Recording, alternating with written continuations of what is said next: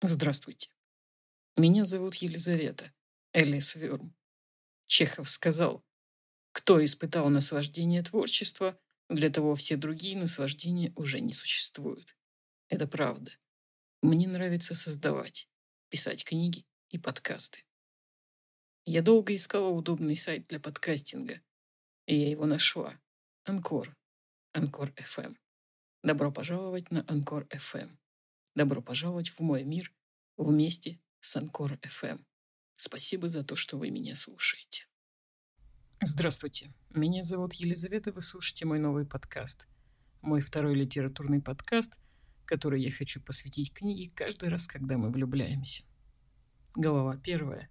Элизабет ждала Лино. Она ждала его в его офисе в госпитале. Он оперировал. Элизабет ждала. У Лины был красивый офис, располагающий. Располагающий к диалогу с человеком, который работает здесь. Красиво почти по-домашнему уютно, тепло. Чувствовалась его индивидуальность, чувствовалось, что здесь работает живой человек. Фотографии, сувениры, литература. Фотографии. Ее фото. Ее фото в подростковом возрасте. Элизабет удивилась, откуда у Лено эта фотография. Это фото было у Бальтазара в единственном экземпляре. Вновь это чувство. Это мучительное чувство любви к Лено – Бальтазар сказал ей, «Забудь Гермеса мужчину, он твой родной брат». И она забыла, а когда увидела 20 лет спустя, почувствовала, что любит Гермеса мужчину, даже если брата. Элизабет вдруг обессиленно уснула. Она проснулась от звука голоса Лено.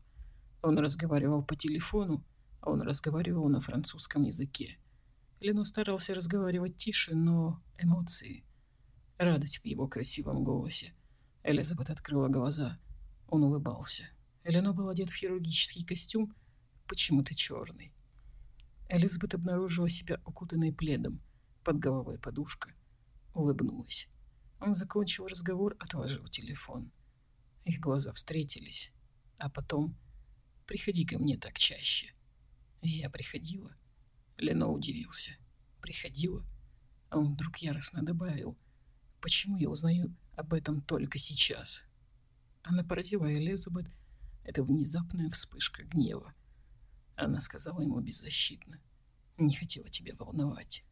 Лено отвернулся или перевел взгляд на постер фильма «Дракула» с Беллой Лугоши, висящий на стене по его правую руку.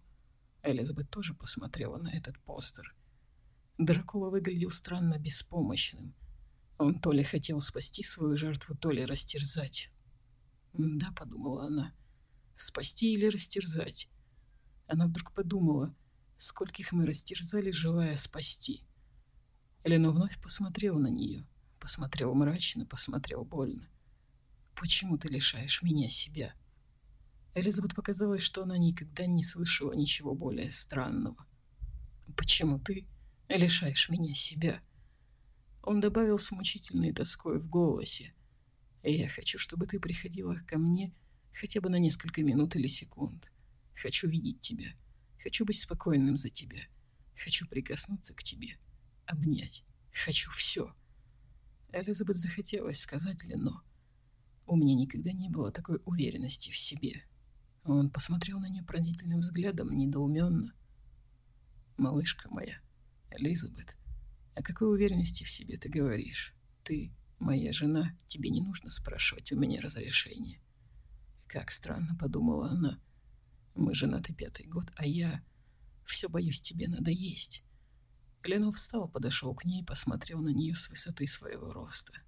Элизабет почувствовала трепет, как он хорош собой. «Ты переживаешь? Из-за чего?» Она грустно улыбнулась. «Боюсь», — не договорила. Лено сел рядом с ней на диван, «Я люблю тебя», — Элизабет вновь не договорила. «Но...» Лена мягко улыбнулся, посмотрел понимающе с нежностью. «Боюсь себя». Она обратила внимание на постер мультфильма «Петя и Волк». Она почему-то заметила этот постер только сейчас. У Пети были страшные серо-голубые глаза. Он напомнил Элизабет так называемых детей Мидвича из фильма «Деревня проклятых». Такой же неземной нечеловеческий взгляд. «Это нормально», — сказал ей Лено. «Это даже хорошо». Элизабет перевела взгляд на него. «Нормально, хорошо». «Ты любишь». Он посмотрел на нее очень ласково. «Ты не владеешь собой». Она смутилась. «Ты тоже не владеешь собой». «Я могу владеть тобой и владею, но не собой, так же, как и ты. Ты тоже владеешь мной и не владеешь собой». Лено улыбнулся с мрачным обаянием. «Помнишь миф о Марсии?» сатире, из которого Аполлон из живого содрал кожу. Кто есть тот, кто вырывает меня из меня самого? Элизабет почувствовала еще более глубокое смятение. «Я вырываю тебя из тебя самого?» Он заглянул ей в глаза, так же, как и я тебе. Она задумалась. Вот откуда этот страх, это беспокойство. Элизабет захотелось спросить Лино. «Значит, ты, как я, тоже боишься себя?» Его глаза вспыхнули. «Дурочка, неужели ты поняла это только сейчас?»